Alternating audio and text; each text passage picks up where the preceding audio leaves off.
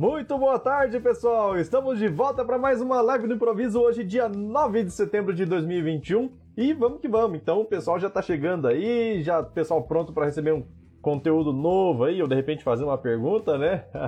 pessoal voltando de feriado, como é que vocês foram de feriado? Me conta aí. Eu aqui não parei, hein, bicho. Tem bastante coisa para fazer, mas muito feliz por ter bastante conteúdo para passar para vocês e, cara, eu fico refletindo tanto conteúdo que tem. Ó, mês que vem é aniversário do canal, dois anos, tá? Vai ter coisa especial para rolar, tá?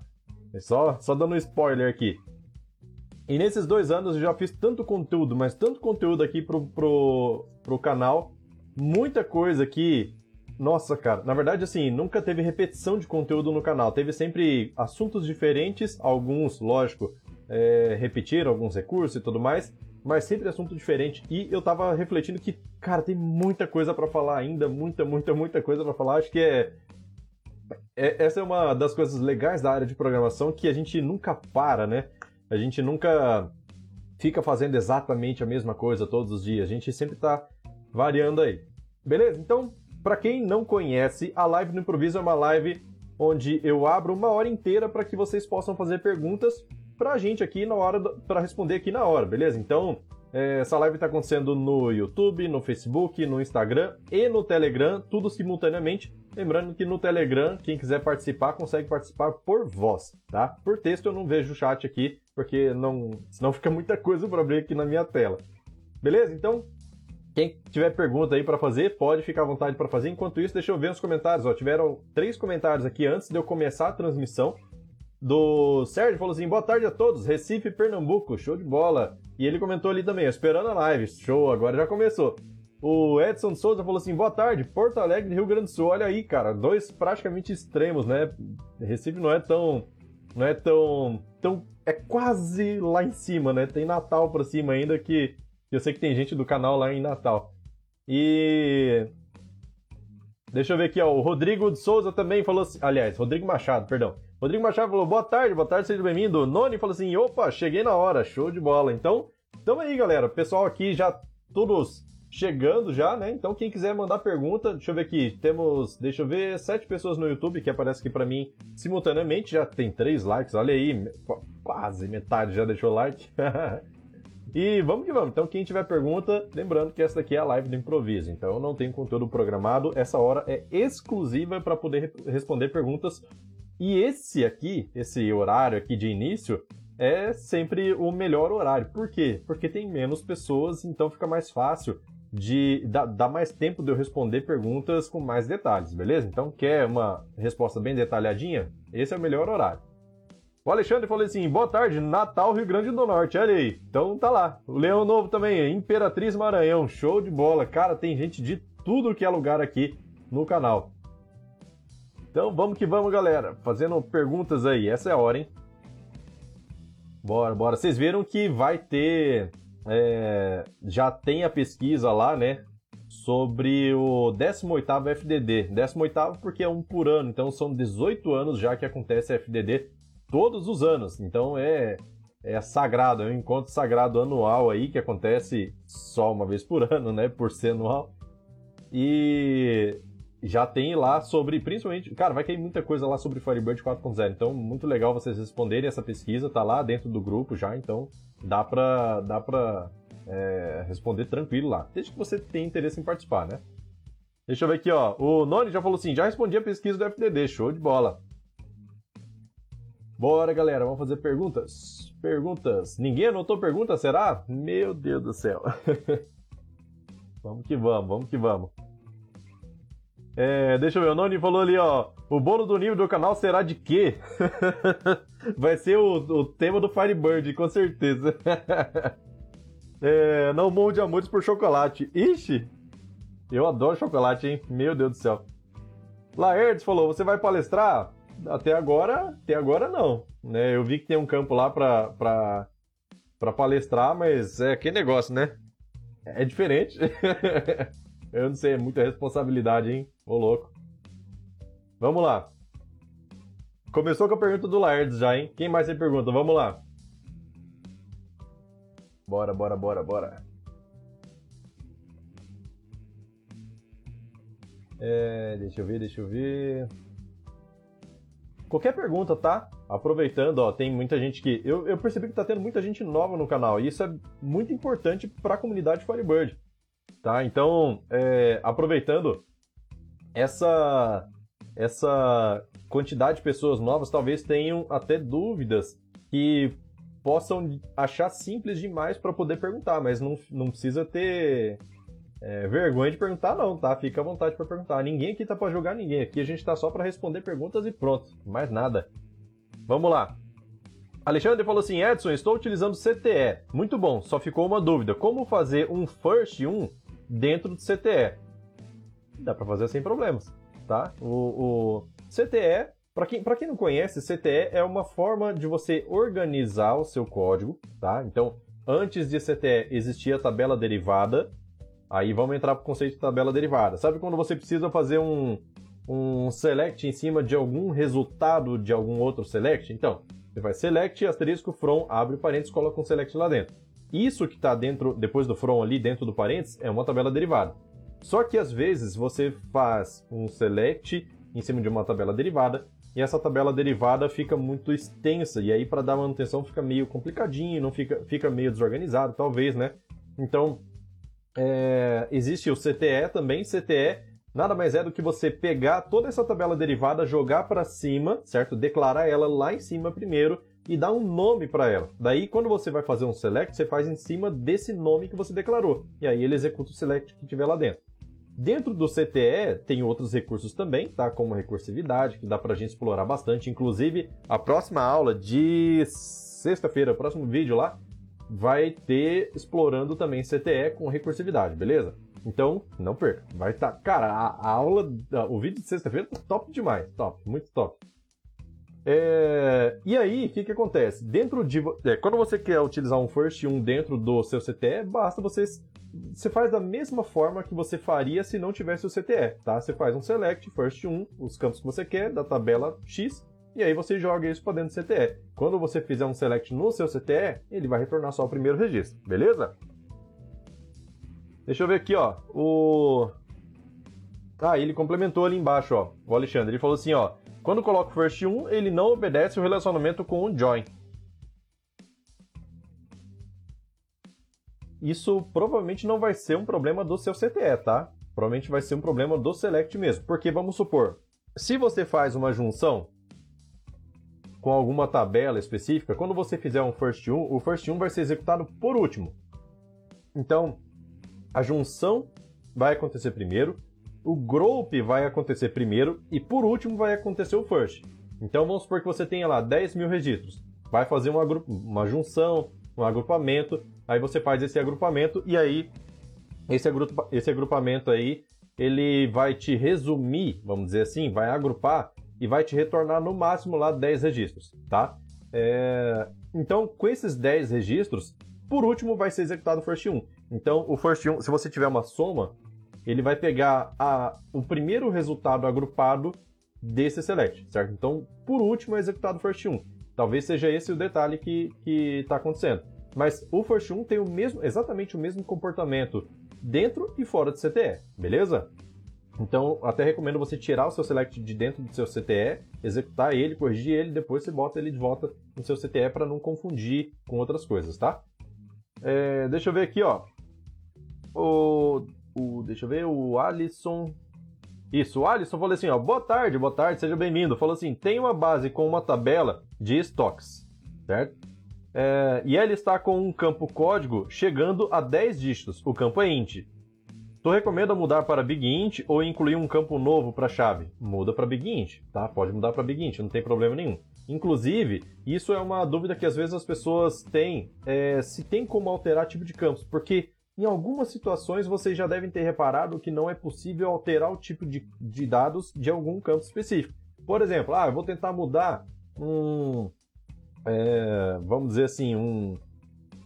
Deixa eu ver, um, um varchar para um tamanho menor. Ou então vou tentar mudar, é, sei lá, um, um big int para um int. Então você não consegue. Quando você vai reduzir o tamanho de um campo, você não consegue. Firebird fala assim, cara, se você for reduzir, Assim, ele não fala isso, né?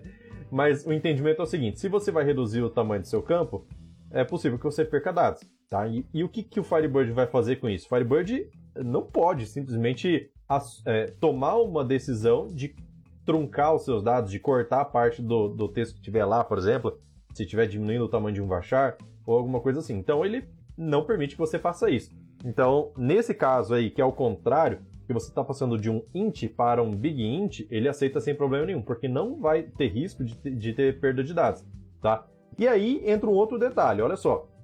Você tem uma quantidade de registros dentro dessa tabela que ela foi gravada como integer, certo? Beleza, na PK. Daí você vai lá e muda a sua PK para big int.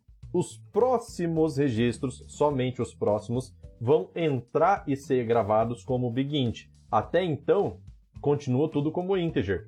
Na hora que você vai fazer um select, tudo no seu dataset vai retornar como big int, independente se o registro é antes da alteração ou depois da alteração. Só que existe um cast, né, de, de, em runtime, em runtime, que ele vai, vai verificar qual que é a versão desse registro. Ah, ele estava é, ele foi inserido como integer, mas agora eu preciso tratar ele como big int. Então, automaticamente o Firebird vai fazer isso. Bom, novo tipo de dados é big int, foi, coloca... foi criado como integer no início, então ele faz o cache para big int para poder ter um só tipo de dado sendo retornado. Beleza, qual que é o problema disso? Quando já estou emendando os assuntos, tá? Aproveitar que está no início da live aqui. Então, o que, que acontece? Quando você faz várias alterações dentro de uma tabela, isso pode implicar na sua performance. Por quê? Porque imagina que uma tabela passou de vários, vamos supor que o ID começou com small int, depois passou para integer, agora está big int, daí outros campos lá também tiveram alterações, era varchar de 10, daí passou para ser 20, depois para ser 60, por exemplo, e aí vai mudando, mudando, mudando, era char passou a ser varchar, e assim por diante, tá? Então, o, o, número máximo de alterações de estrutura de uma única tabela é de 255. Fez 255 alterações de estrutura na mesma tabela, você não vai conseguir fazer mais alterações até que você faça um backup restore. Beleza? Por quê? Porque é muito custoso para o Firebird ficar considerando. Não é que é muito custoso, mas fica ruim Quanto mais alterações de estrutura você tiver na sua tabela, imagina que você fez todas essas 255 alterações na sua tabela. Você vai ter registro antigo que estava de um jeito, depois passou a ser outro, depois passou a ser outro, depois passou a ser outro, outro, outro, outro, outro 255 vezes, certo? Então você tem é, inúmeros tratamentos, o Firebird, né, no caso, tem inúmeros tratamentos para fazer em todos os registros. Cada registro ele tem que ficar avaliando que versão que estava para poder fazer o cache correto, para poder trazer o resultado do jeito que está na estrutura atual. Então isso custa bastante até para o Firebird e aí eles limitam isso para que o seu banco de dados não vire um, um, vamos dizer assim, um, um, novelo de lã, por exemplo, aquela coisa toda, aquele emaranhado, apesar que o novelo de lã é todo organizado, né? Mas já ouviram falar na programação orientada a macarrão? Quando você puxa um fio assim, ele sai tudo embolado? é tipo isso. Então, para ele não ter que ficar alterando a, estrutura, a, a versão dos registros em todo o select que você vai fazer, o ideal é que você faça o backup e restore. Para quê? Para que na hora que for restaurar, ele já restaure todos os registros na versão mais recente da sua tabela. E aí, zera essa numeração de alterações que estava em 255 vai voltar a ser zerado, beleza? Então, é, é importante que você faça com uma certa frequência, principalmente depois de várias atualizações no seu sistema, é, o backup restore. Não é simplesmente para diminuir tamanho de banco, por exemplo, é, mas principalmente para você zerar esse número de alterações de estrutura para que o seu select fique mais simples e mais rápido de ser retornado. Então, um select que poderia demorar um pouquinho mais passa a ser mais rápido simplesmente porque não precisa ficar fazendo um monte de cast, tratamento nos registros antigos para poder trazer o resultado do jeito que você quer. Beleza? Deixa eu ver aqui, ó. Acho que foi legal essa explicação, hein? Vamos lá. Tem vídeo no canal já explicando sobre isso, tá? Deixa eu ver aqui, ó. O Donizete falou assim: boa tarde a todos, boa tarde, seja bem-vindo. Edson Souza falou assim: lock conflict on no wait transaction, deadlock update conflicts with concorrente update, concorrente transaction number is 42622. Muito bem, não sei qual que é a sua pergunta. Deixa eu ver aqui, ó. Se não cortou nada aqui no YouTube. Engraçado, cara. no YouTube não tá aparecendo. Ah, tá. Pode ter sido no Face essa, essa mensagem. Pessoal que tiver no Face pode mandar pode mandar pergunta sem problema nenhum, tá? É... Não, não sei, cara. Essa mensagem não veio do Face também. Mas. Mas tá lá. Mensagem do Edson. Vamos lá. Ainda bem que apareceu na tela, porque no, no chat do YouTube aqui eu não tô vendo. Que esquisito, cara. Era para ser espelho um do outro, mas vamos lá. Então, sobre esse tipo de erro de lock conflict, quando é que acontece o lock conflict? Isso aí é um terror de todo programador aí, que é o seguinte: toda vez que você vai fazer um lock, um, uma atualização de um registro que já está sendo utilizado por outra, por outra, é... ah tá, o Edson complementou ali, ó. É... O pessoal está importando pedidos, porém, quando dois usuários ten ten tentam importar ao mesmo tempo, é... se separam com esse, se se deparam, né? Se deparam com esse erro. Beleza, mas não, realmente é isso daí, cara. O que, que acontece? Toda vez que você tentar fazer uma alteração de um registro que está sendo utilizado por outro registro, vai dar erro. Ah, select está incluído nisso? Não. Se você só faz um select, ele, tá, ele abriu o registro como somente leitura até então. Então ele pode ser alterado por outro, outra conexão, tá? Ou outra transação também, sem problema nenhum. Mas se eu abrir o registro para edição, ele avisa o banco de dados, o meu dataset avisa o banco de dados falando assim, ó, esse registro aqui, trava ele aí porque eu vou mexer nele. Beleza. Então, enquanto a, o processo de edição estiver acontecendo, enquanto a transação estiver em aberto, o que, que vai acontecer? Esse registro está travado. Qualquer outra pessoa que tentar alterar esse registro, vai acontecer o quê? Vai dar um lock conflict, falando assim, ó, você está tentando alterar alguma coisa que está em uso. Tenta, por exemplo, fazer uma alteração no Windows de um arquivo que está em uso. Você não consegue, ele te dá uma mensagem de erro mais bonitinha, falando assim: o arquivo está sendo usado por outro processo, não sei o que, você vai ter que encerrar o processo e assim por diante. Daí, é, é exatamente isso que acontece no banco de dados. Você não consegue alterar alguma coisa que está em, em, utilização. O que, que dá para fazer nesse caso aí? É, você pode até tentar configurar a transação como com com espera, certo? Com esse wait ativo. E daí você adiciona lá um tempo de espera, por exemplo, 30 segundos. E aí, quando o segundo registro, a segunda conexão, tenta alterar esse registro que já está em uso, o que, que vai acontecer? Ele vai observar, opa, está sendo alterado. O banco de dados vai fazer isso, ele vai esperar. Quanto tempo ele vai esperar? O tanto que você definir.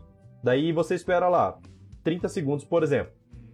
Nesse caso, é, quando, quando acontecer esse tempo de, de espera, ele vai ficar esperando lá esses 30 segundos. Se nesses 30 segundos a, a transação anterior, a que já estava lá antes, chegou primeiro, ela for comitada, ele vai dar o lock conflict do mesmo jeito. Por quê? Porque daí o Firebird vai falar assim, cara, eu ia alterar esse registro aqui, só que agora que eu preciso fazer essa alteração, ele já está numa versão diferente do que eu estou esperando. Então eu não vou alterar porque corre o risco de eu estragar a versão que foi alterada por outra transação. Entendeu? Então, é... para que, que serve esse no wait, então? Para que, que serve esse wait, na verdade, né? Que é o tempo de espera. Caso a transação inicial seja cancelada, então a pessoa abriu para edição, foi mexer lá, só que ah, não vou mexer não porque o outro lá já vai mexer, então ele vai lá e cancela. Quando essa transação é cancelada, dá rollback nela, daí a segunda transação que está esperando, ela tem a permissão de fazer alteração nessa nesse registro é, que está em espera, certo? Nesse caso não vai aparecer mensagem nenhuma, ele só vai ter um pouquinho de atraso lá, desde que esteja dentro do, do, desse tempo de espera. E se eu estou com o meu tempo de espera correndo, esses 30 segundos, por exemplo, você pode configurar para menos, para 10 segundos, por exemplo, para não ficar tanto tempo congelado, né? E se esse tempo estourar e não acontecer nada na transação? Ele vai dar lock conflict também, falando, ó, esse esse registro ele, ele tá travado, certo? Ele tá travado, você não vai conseguir mexer nele. Beleza? É... Inclusive, aproveitando, ó, ele te traz o código da transação ali. Com esse código de transação, você consegue descobrir quem é o usuário que está com essa transação em aberto. Às vezes, a pessoa foi lá, abriu para edição, atendeu um telefone, se distraiu e foi tomar um café e está lá aberto o registro para edição. Então, você tem condições de saber quem foi que abriu esse registro, o usuário do Windows, por exemplo, de qual máquina, e falar com o cara. Fala assim, ô, você está alterando aí o registro, você pode mostrar isso em tela para o seu usuário. O registro está sendo alterado pelo usuário tal, do, do Windows, por exemplo. IP número tal, por exemplo, certo? Então, é, você consegue dar algumas pistas para a pessoa conseguir, é, vamos dizer assim, saber quem é que está alterando esse registro e de repente as duas se conversarem lá e pronto, certo? Deixa eu ver aqui, ó. Donizete falou assim: boa tarde, Edson, boa tarde, vamos lá. É, usei case when e o S, apelido, dele em um campo calculado, decimal chamado percentual. Tá, usou um case when e o S, apelido dele, é um campo calculado, decimal chamado percentual. É possível usar esse campo calculado de alguma forma na, no select? Exemplo, valor total vezes, vezes percentual? É possível sim. Deixa eu ver, é, não sei se repetir. Ah tá, ele deletou e mandou de novo. É que aqui na minha tela do, do, da transmissão ele não, não aparece o que foi deletado. Mas vamos lá. Usei case when e o s, apelido dele, é um campo calculado decimal chamado percentual. É possível usar esse campo calculado de alguma forma no select? Exemplo, é, valor total vezes percentual? É, olha, olha só, é, nesse caso que você fala sobre o apelido, esse campo calculado ele está dentro, fisicamente dentro do banco, certo? Você criou lá o campo calculado, definiu qual é a regra dele, e aí o nome dele, o nome desse campo é, é o percentual. Você consegue usar, a partir do momento que ele está lá, por mais que ele seja um campo calculado, você consegue multiplicar ele, consegue fazer qualquer coisa nele, só não consegue alterar o valor, né? Porque é um campo que ele é calculado em tempo de execução. Então, você consegue sim fazer sem problema nenhum. Inclusive, aproveitando o gancho, ó, toda vez, isso, isso é extremamente importante. Valor total versus percentual é praticamente um, um campo monetário, né? Quando a gente trabalha com campos monetários, o indicado pela documentação do Firebird é trabalhar com numeric ou decimal, certo? É... No caso do numeric e do decimal, você tem que tomar bastante cuidado na hora que você for fazer esses tipos de multiplicação ou divisão, tá? Esse tipo de conta, de operação. Por quê? Porque sempre que você vai multiplicar ou dividir algum campo numérico, o que, que vai acontecer? As casas decimais desses campos vão se somar. A quantidade de casas, tá? Não exatamente o valor da casa. O que, que eu quero dizer com isso? Se você tem lá o valor total com duas casas, duas casas decimais e o percentual está com quatro casas decimais e multiplica um pelo outro, o resultado disso vai trazer as duas casas decimais do valor total com mais as quatro decimais. Então, o, o resultado disso vai trazer sempre seis casas decimais nesse caso. São as duas do primeiro mais as quatro do segundo, seis casas decimais. Então, tem que tomar cuidado porque às vezes a gente vai fazer uma conta muito grande e aí essa conta vai acumulando casas decimais, e aí, quando acumula, pode ser que você estoure a quantidade de casas que você tem. Qual seria o ideal? Fez a conta, eu preciso só de duas casas decimais, considerando que tem 2 e 4, no final, por fora, você faz um cache dessa conta, valor total vezes percentual, fecha, é, fecha parênteses não, S numeric 15,2, aí você fecha o parênteses. Então, por fora da conta, você coloca para duas casas decimais e aí ele vai te mostrar do jeito que a gente está acostumado, certo? É, isso é muito utilizado para calcular desconto, acréscimo, alguma coisa assim. E aí a gente não utiliza seis casas decimais, por exemplo, para acréscimo ou para desconto, na hora de mostrar para a tela, até porque a gente trabalha com duas casas só. Beleza? Vamos lá. Edson falou, muito obrigado, Xará. Show de bola, que bom que ajudou. Mais perguntas aí, pessoal? Essa é a hora, hein? Temos 11 pessoas. O pessoal deve estar tá viajando ainda, aproveitando esse feriado que já passou. vamos que vamos, vamos que vamos. Bora, pessoal, bora, bora fazer perguntas.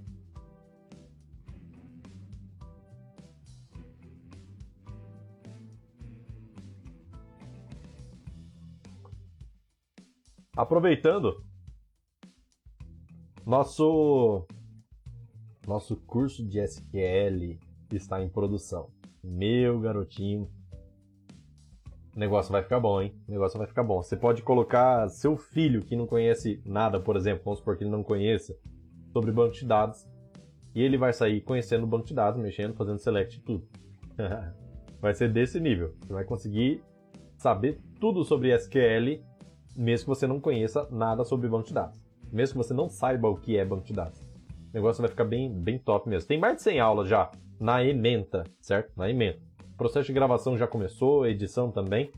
E vamos que vamos. Vai demorar um pouquinho, mas vai sair. Beleza? Bora, bora, bora, bora, bora. Bora fazer pergunta, minha gente. Deixa eu ver aqui no Telegram se tem alguma coisa. Não.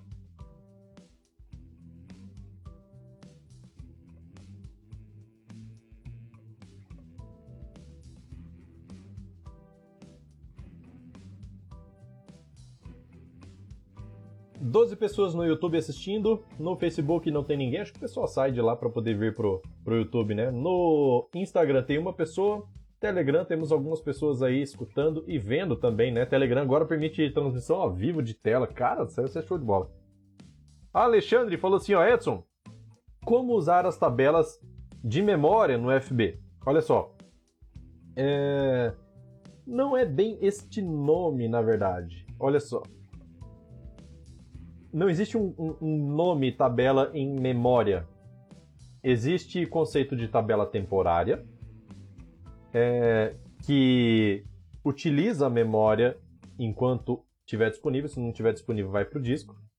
E existe tabela criada em runtime, vamos dizer assim, que é em tempo de execução, que basicamente pode ser uma tabela derivada ou um CTE.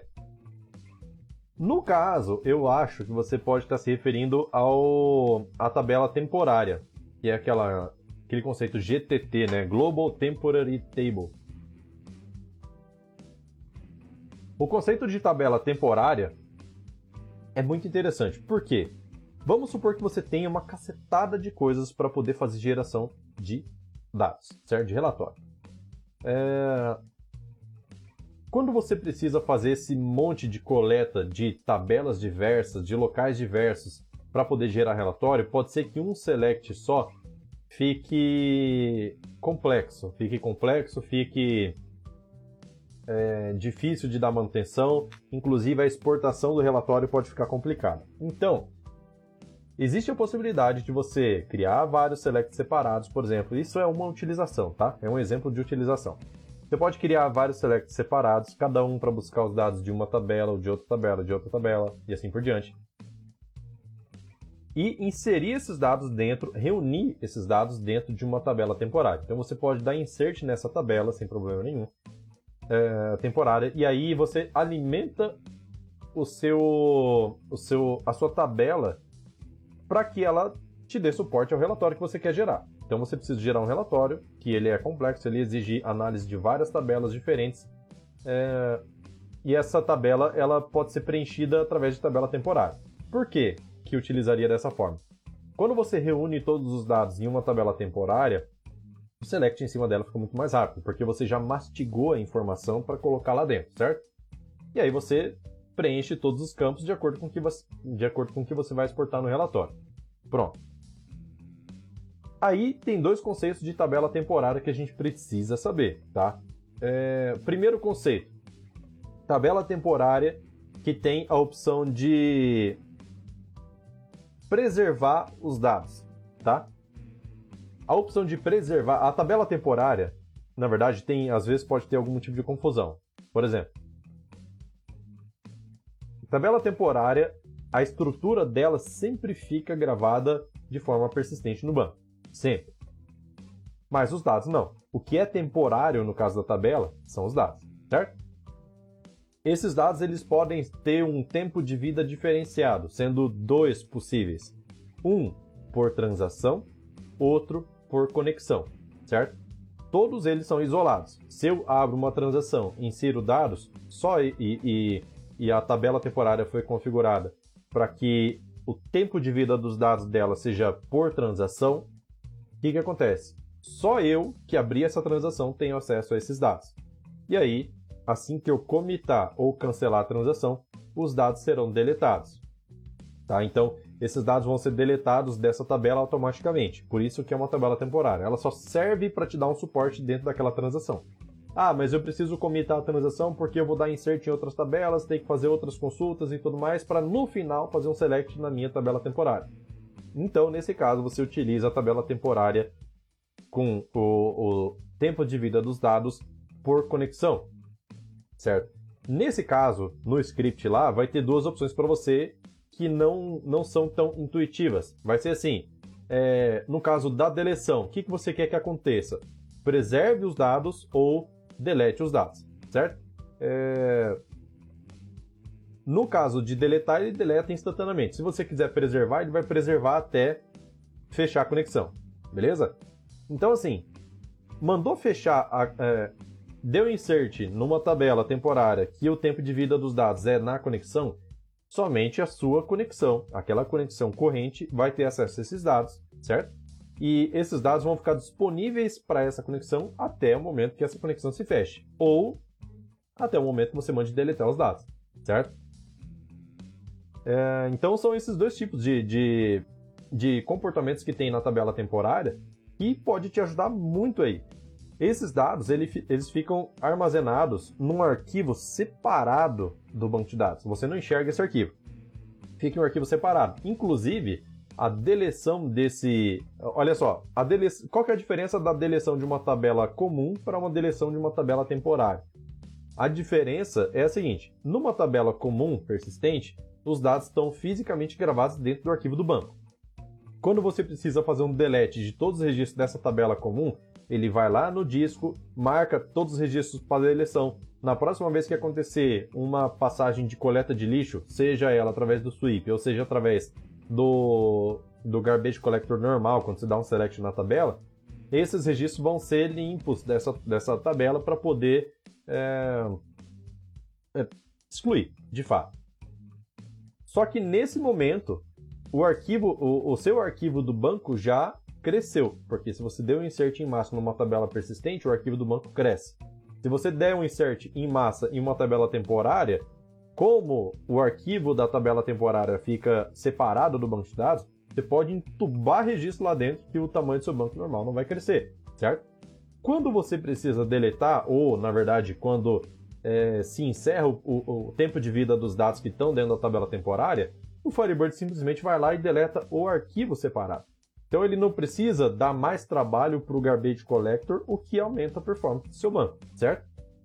Então é interessante a utilização de tabela temporária quando você precisa reunir dados para aquele momento para poder fazer uma geração de relatório. Quer ver uma ideia muito boa de geração de dados para tabela temporária? SPED fiscal. SPED fiscal. A grande maioria das empresas aí precisam gerar SPED fiscal e são muitos dados que você precisa coletar, porque são muitos registros para poder gerar. E aí, com isso, você, se você jogar tudo para uma tabela temporária, a geração do seu SPED vai ficar assim, ó, bem mais rápida, certo?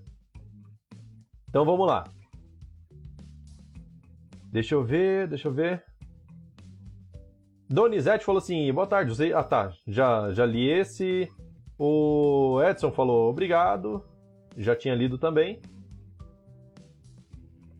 Donizete falou assim: Edson, mas como faço a chamada? Poderia dar uma dica? Deixa eu só ver qual que era a situação. Ah, tá. É, olha só. Sobre. Nesse caso aí de, de. Campo calculado, né? Tá, vamos lá. Tal, talvez. Talvez você esteja confundindo o, o tipo de campo calculado, ou talvez eu, eu tenha confundido a, a, o que você quis dizer. Vamos lá existe a possibilidade de você criar um campo calculado para uma tabela. Então você vai lá na tabela e cria um campo chama computed by, né? Então ele é computado, calculado através de uma expressão. Essa expressão pode ser um select, pode ser uma conta envolvendo aqueles campos que estão ali, pode ser uma, um case, assim como você comentou, pode ser qualquer coisa, tá? Desse tipo. Uh, e isso fica pré-compilado, vamos dizer assim, porque toda vez que você dá um select nesse, nessa tabela, ele já executa esse código que você, esse trecho de código que você colocou dentro do campo calculado. Beleza. Se o seu campo calculado, que você até comentou ali que tem um apelido, ele é, faz parte de um select, então o seu select ele tem lá, por exemplo, você tem a lista de campos e no meio da lista de campos você fez lá um case e colocou um apelido como percentual para poder calcular o percentual sei lá, que, uma, que um item de venda representa sobre o total da venda, por exemplo, tá? Cada registro vai ter o seu percentual. Isso foi um campo calculado em, no meio do select e não em cima da tabela em si, tá? Se ele foi calculado no meio do select você quer referenciar esse campo percentual, ao invés de ter que refazer o cálculo, e é muito legal isso é, da, da sua parte, porque você evita a redundância de código, você pode simplesmente fazer uma tabela derivada desse seu select. Como que seria isso? Por exemplo, fiz o meu select lá, então eu tenho vários cálculos. Por exemplo, ah, eu quero ratear o valor do, do frete, do seguro, falando de nota fiscal agora, frete, do seguro, de outras despesas, de. É, não sei, imposto, qualquer coisa assim, eu quero fazer um, um rateio ali. É, quando você faz esse, é, esses cálculos, e aí você precisa referenciar esses cálculos mais uma vez, e para não ter que fazer esses cálculos de novo, você pode fazer tabela derivada. Como que é a tabela derivada? Experimenta o seguinte, ó, você tem o seu select pronto, certo? Seu select está lá envolvendo, sei lá, 10, 15, 20 linhas. Daí, por fora desse select, lá em cima, antes da linha do select, você faz um outro, select asterisco from, abre parênteses, e aí coloca esse, esse select que você já tinha pronto dentro do from, certo? Então from abre parênteses, o seu select pronto, com os cálculos, fecha parênteses e coloca um apelido, certo? Esse apelido pode ser A, pode ser B, pode ser C, pode ser tab, qualquer coisa que você quiser, certo? Não, não tab a tecla TAB de tabela, certo? Abreviação de tabela. E aí, o que, que acontece? Quando você coloca um apelido dentro dessa tabela derivada, você pode simplesmente ir lá em cima, lá naquele primeiro select que você colocou por fora, coloca, é, vou colocar o apelido de A, tá? A ponto percentual. Então você consegue acessar o, o, campo simplesmente referenciando o apelido dele. Tá? Talvez seja esse o caso que você tenha comentado que eu não, não me atentei. É, Dessa forma, facilita muito para você fazer qualquer outro tipo de cálculo. Por exemplo, olha só, vamos supor, isso e já fica, fica a dica aí, não sei se você está utilizando assim, mas vamos supor que é o seguinte: você tem valores de frete e desconto é, e outras despesas para você ratear dentre todos os itens de uma nota fiscal, certo? Isso você, esse rateio você vai fazer proporcionalmente ao valor daquele item. Então, tem item que é mais barato, tem item que é mais caro, que vão totalizar no valor da nota, certo?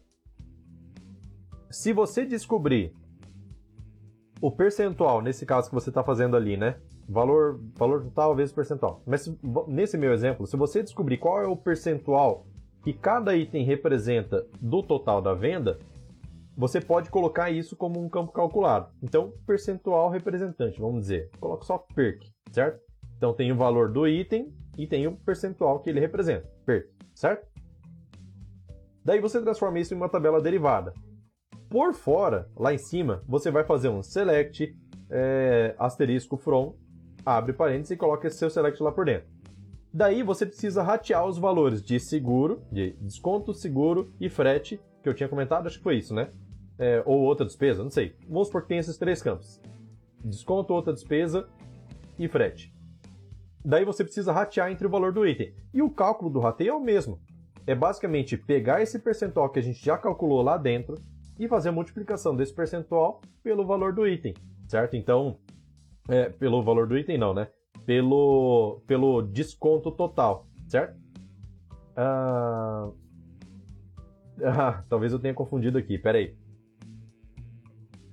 Se você descobrir o percentual que o item representa sobre o total, basta pegar esse percentual e aplicar no valor do desconto, no valor do frete e no valor da outra despesa. Beleza. Daí você tem o mesmo percentual para todos. Então o cálculo fica mais fácil do que você ter que achar as três vezes é, qual que é o percentual para daí multiplicar pelo desconto, pelo frete, pelo, pelo seguro, pela outra despesa, por qualquer coisa que você queira ratear. Certo? E com tabela derivada facilita muito. Deixa eu ver aqui, ó. O que mais? É, deixa eu ver, deixa eu ver.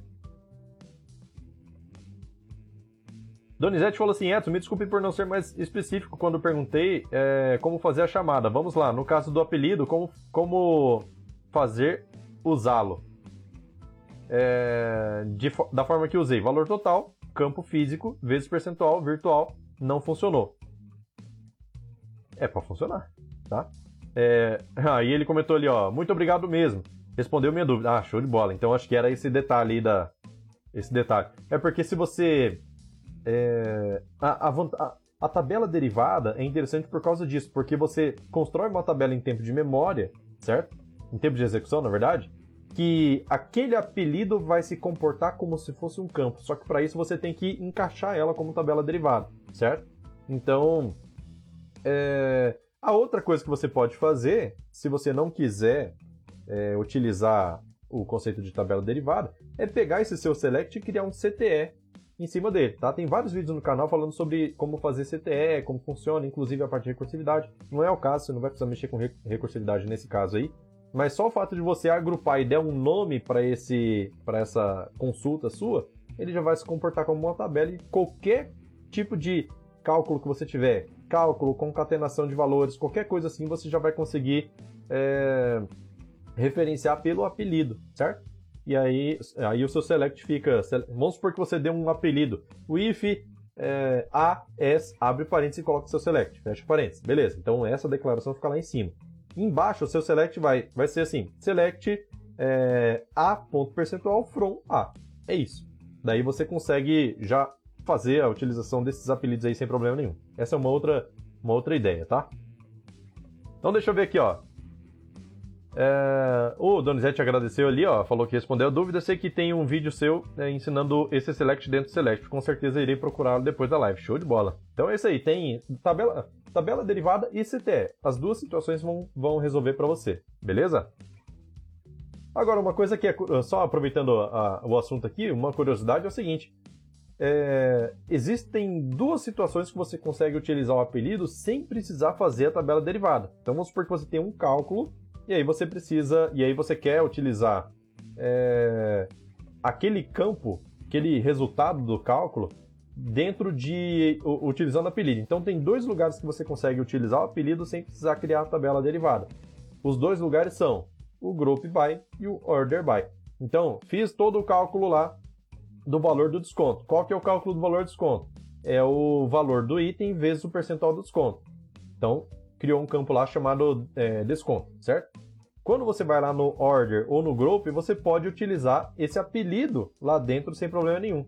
Aí você não coloca o apelido da tabela, ponto apelido que você utilizou lá em cima. Coloca só o apelido do campo mesmo, direto. E ele funciona. Beleza? É... Edson falou assim, ó. Na empresa que estou atu atualmente usamos, utilizamos PostgreSQL. Além de programador, acabei me tornando o migrador do banco de dados nos novos clientes. Aí ele complementou ali, ó. É, eita, esse é outro Edson, né? Tem o Edson Souza, Edson Galhardo e tem o Edson Gregório aqui também. Show de bola. Vamos lá. Aí ele falou assim, ó. Nas migrações que fiz do Firebird para o Postgres, achei os recursos do Firebird bastante semelhantes ao do Postgres. Já gostava do Firebird antes, agora gosto ainda mais. Show de bola. Ele falou assim, ó, os recursos que mais gostei são blocos é, anônimos e blocos if, exatamente. Firebird ele tem uma, tem uma vantagem muito, muito legal, cara, muito mesmo, que é o tal do Execute Block. O Execute Block é a possibilidade de escrever qualquer código PSQL lá dentro, e aí, para quem não sabe o que é PSQL, meu amigo, é praticamente uma linguagem de programação inteira que tem dentro da maioria dos bancos relacionais, tá? No Firebird é conhecido como PSQL, nos outros como PLSQL, tá? É... E esse, esse execute block te permite escrever qualquer tipo de código PSQL sem a necessidade de criação de uma procedure ou de uma função específica só para poder criar. Então, é... facilita bastante. Inclusive, o execute block, assim como o procedure, te permite é, é, fazer a exportação de dados ou simplesmente a inserção, alteração, criação de estrutura, qualquer coisa assim. Então, tudo que dá para fazer dentro de uma procedure dá para fazer dentro de um execute block, só que sem a necessidade de criar uma procedure com um nome. Você simplesmente abre o bloco, começa a escrever lá e pronto. E a parte de CTE também é bem interessante. CTE principalmente, principalmente por conta da recursividade. Lembrando que a aula de sexta-feira, que vai sair 6 horas, 6 horas da manhã do meu horário, 7 horas de Brasília, vai ser exatamente utilizando CTE comum e CTE recursivo. Então, cara, vai ser muito legal, muito legal.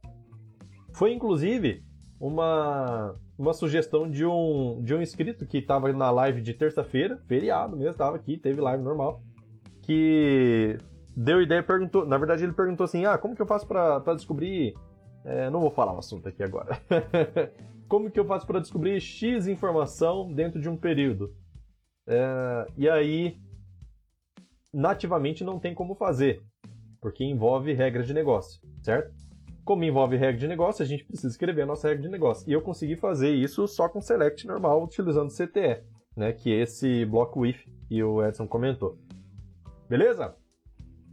Bora, galera. Mas é muito legal, cara. Muito legal saber que você, mesmo trabalhando com Postgre, achou bem legal a parte do, do Firebird.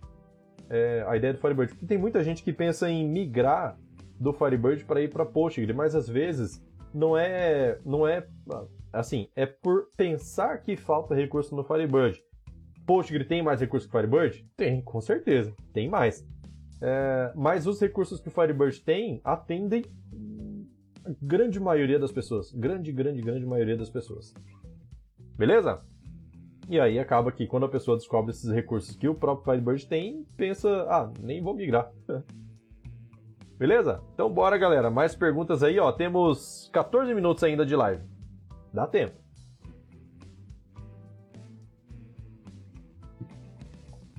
Bora, bora, bora, bora. Aproveitando, pessoal, olha só. Agora, em setembro, vai ter o lançamento de duas ferramentas online gratuitas que o pessoal da IB Surgeon vai disponibilizar para todo mundo, certo? E esse lançamento vai ser vai acontecer aqui no MQPS. Cara, vai ser show de bola. Vai ter um, pelo que eles me falaram, vai ter um vídeo e uma e uma live com tradução instantânea para poder lançar essas ferramentas. Por que tradução instantânea, Edson? Porque os caras que mexem com Firebird e os caras da IB Surgeon, né? No caso, na IB Surgeon tem o Alexei Koviazin, espero ter falado certo o nome dele ele ele é russo, cara. Ele é russo, ele fala inglês e também tá é, falando português agora também, porque a maior comunidade de Firebird do mundo é aqui no Brasil. Então, eles acabam tendo essa necessidade de falar português também para poder entender melhor as postagens que todo mundo faz nos grupos. Eles fazem parte do grupo do MQFS também, isso é, é uma honra pra gente, né? e eles vão fazer o lançamento de novas ferramentas. Então, para você poder receber as novidades sobre esse lançamento, mais informações, né? Porque até agora a gente tem um pouco tudo meio superficial. Vai acontecer esse mês, certo? Setembro. E o lançamento dessa, dessas ferramentas vai ser gratuito. Então, para você receber essas novidades, se cadastra no link que está na descrição de vários vídeos aqui do canal. Até vou colocar aqui também, né, caso o pessoal não encontre, né? Vamos lá ferramentas online IB Surgeon, certo? Surgeon, cara, é uma empresa que tem praticamente as melhores ferramentas de administração do Firebird que tem até hoje, certo? Então, recuperação de banco de dados é com eles. Os caras têm a melhor ferramenta, o First Aid. É, tem o Bird, que é um, uma, uma extensão do Firebird, vamos dizer assim, que ajuda muito no gerenciamento de auditoria e tudo mais. Eles têm plugin de criptografia para o Firebird 3.0 também, é, que muita gente às vezes está precisando aí por conta do LGPD. Eles têm esse plugin de criptografia de base. É, cara, então assim, é, é uma empresa extremamente conceituada. Todo mundo que mexe com Firebird acho que conhece a IB Surgeon. E eles vão estar tá ao vivo aqui no canal em breve, beleza? Então quem quiser assistir, receber as novidades dessa live, só se cadastrar aí nesse site que eu deixei, beleza? É só nome e e-mail. É só para eu poder mandar o link para vocês da, do, vídeo, da live, as novidades e tudo mais. Beleza? E é tudo gratuito. Vamos lá, mais perguntas? Temos 11 minutos para poder fazer perguntas aqui na live. Bora, bora, bora. Hoje tá mais tranquilo a live, né? 10 pessoas assistindo. É praticamente uma consultoria privada, né? Uma mentoria, vamos dizer assim. Bora. De graça ainda, né? De graça.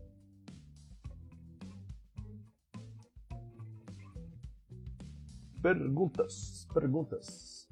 Pessoal que estiver no Telegram e quiser perguntar alguma coisa também, é só clicar para pedir para falar, daí eu vejo aqui, tá? eu consigo ver aqui que a pessoa ergueu a mão e aí eu abro o microfone aqui pra gente conversar, beleza? Bora, bora, bora, bora.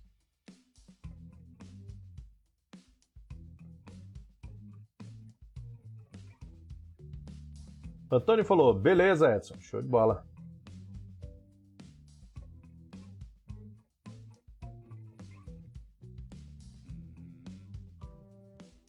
Bora, galera, bora, bora, bora. Mais perguntas? Essa é a hora, hein? Essa é a hora de perguntar.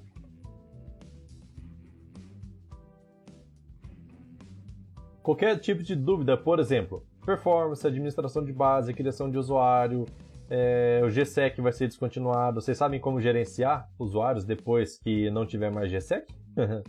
é, as coisas estão mudando. Já migraram para o Firebird 3.0 e para o 4.0. 3.0 já está aí faz tempo. E o 4.0 já migraram? Já testaram replicação síncrona e assíncrona? Pois é. Já tem tudo isso no Firebird, cara. Edson falou assim, ó. Sei que o foco não é linguagem, mas você programa? Se sim, em qual, em, em qual ou quais linguagens? É... Ah, tranquilo a pergunta, não tem problema não.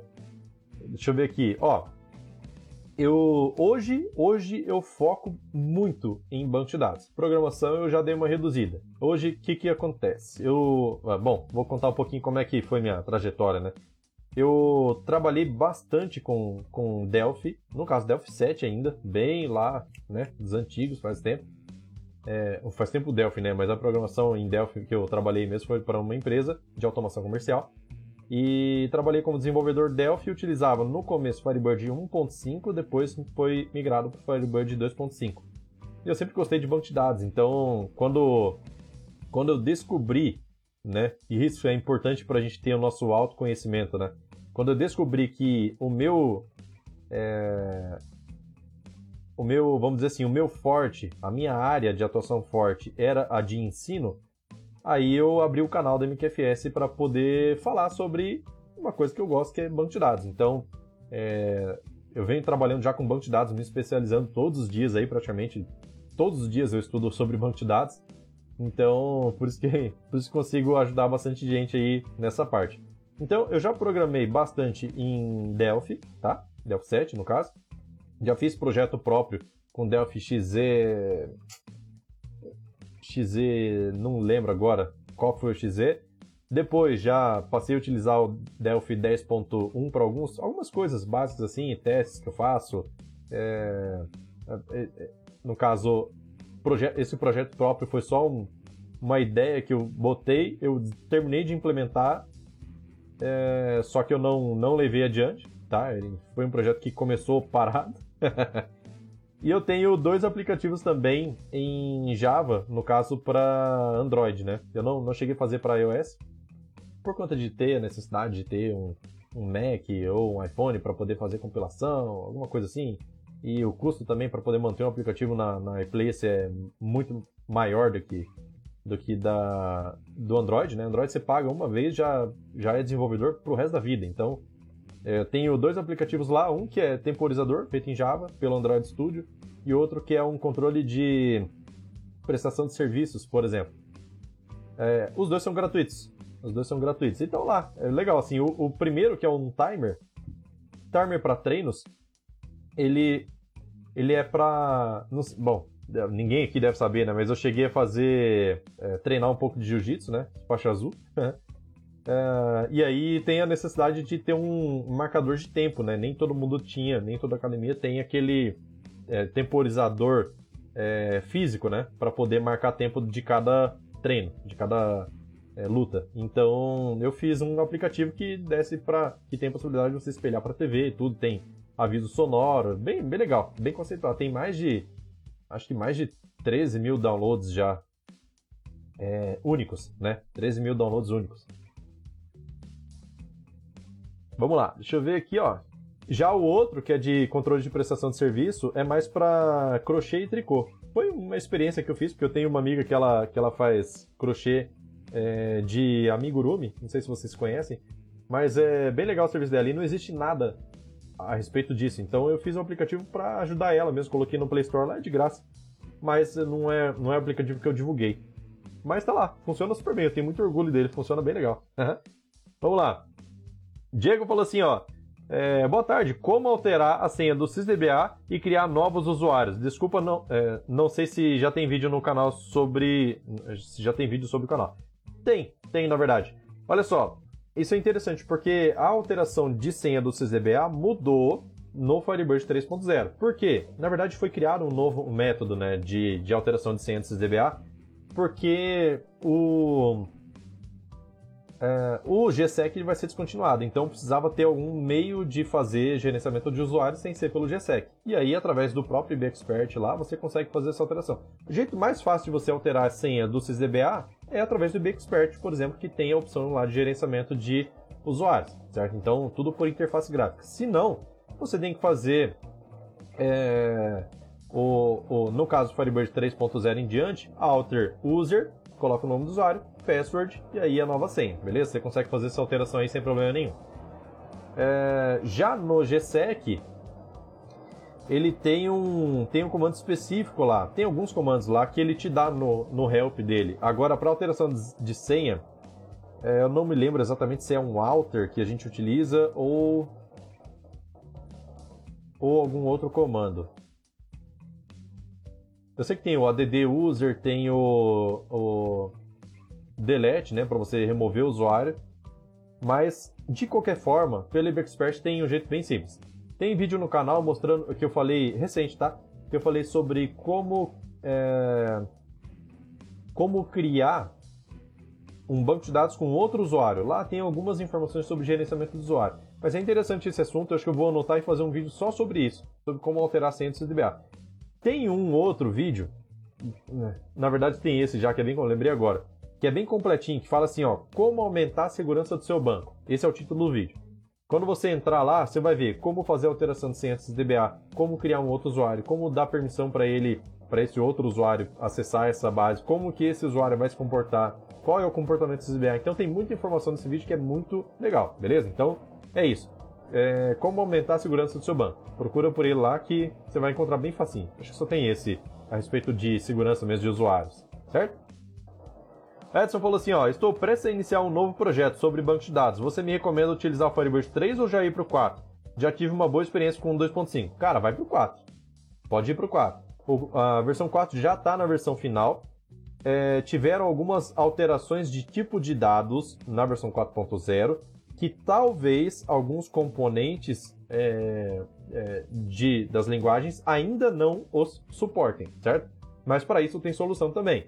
Dentro do Firebird.conf tem um parâmetro que se chama Data Type Compatibility, que você pode colocar lá para ele é, ser compatível com os tipos de dados da versão 3.0.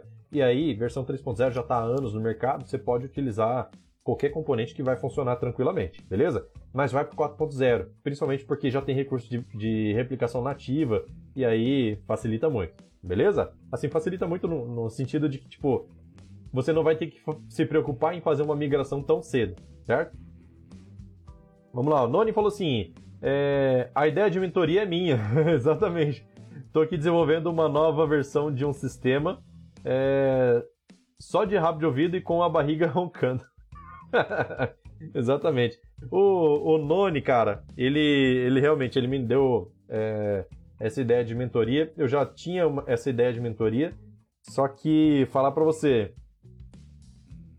é complicado, porque mentoria é um negócio que vamos supor que você fecha aí uma turma com 10 pessoas para fazer uma mentoria específica. Ela não é uma coisa barata.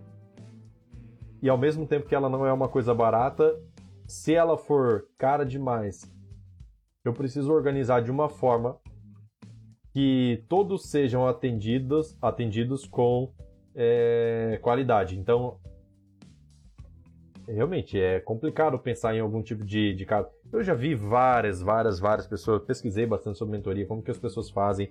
E eu já vi gente que dá mentoria para 300, 400, 500 pessoas, 2 mil pessoas faz, e chamam isso de mentoria. Só que o complicado é que, uma, é, no meu ponto de vista, tá? No meu ponto de vista, uma pessoa que trabalha com programação e, e, e gostaria de uma mentoria, ela gostaria de expor o problema dela para poder achar uma solução para esse problema específico, certo? Tipo aqui essa live, olha só, tem 14 pessoas.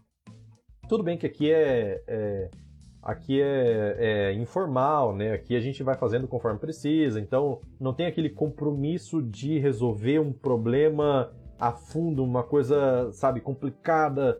Até porque o chat daqui não permite, então é, é diferente, é diferente. A partir do momento que tem um serviço pago de mentoria, a pessoa é, precisa que o problema dela seja visto de uma forma é, carinhosa, vamos dizer assim, né? Seja visto com bastante atenção. E em uma mentoria que envolve muita gente, tem condições de baratear custo. Em, uma mentoria que envolve pouca gente, o custo acaba ficando maior, porque o tempo demandado para isso acaba sendo muito grande, certo? A gente sabe que programação não é um negócio de você é, não é pergunta e resposta igual a gente está fazendo aqui na live. Essa live aqui é uma coisa básica, né? Mas uma mentoria a fundo mesmo para resolver um problema profundo de banco de dados, um problema que se estende não só é, que, que, não é um ponto específico, uma coisinha, ó, faz isso e está pronto e já resolve. Algumas vezes isso resolve, mas em muitas vezes precisa de um acompanhamento do tipo, cara, todo o jeito que você construiu sua estrutura de banco está errado, a gente vai precisar remodelar. Isso leva muito tempo.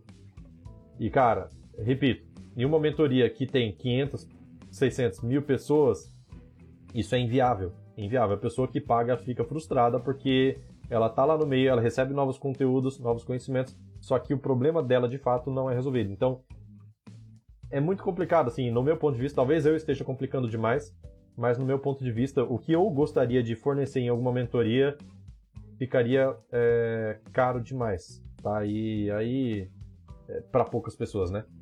E aí tem outro detalhe também, que o canal me toma bastante tempo. E aí, ter que despender mais tempo para a mentoria, eu teria que abrir mão de outras coisas do canal, de atender outras pessoas também. Então é, é um negócio muito complexo, apesar de parecer, pô, por que, que não faz mentoria? É complicado mesmo, certo? Então eu gosto de fazer as, as coisas tudo com qualidade. Vocês veem o canal, o curso, me dedico sempre aí. É... Então, não sei, é um negócio complicado mesmo sair do papel. Beleza?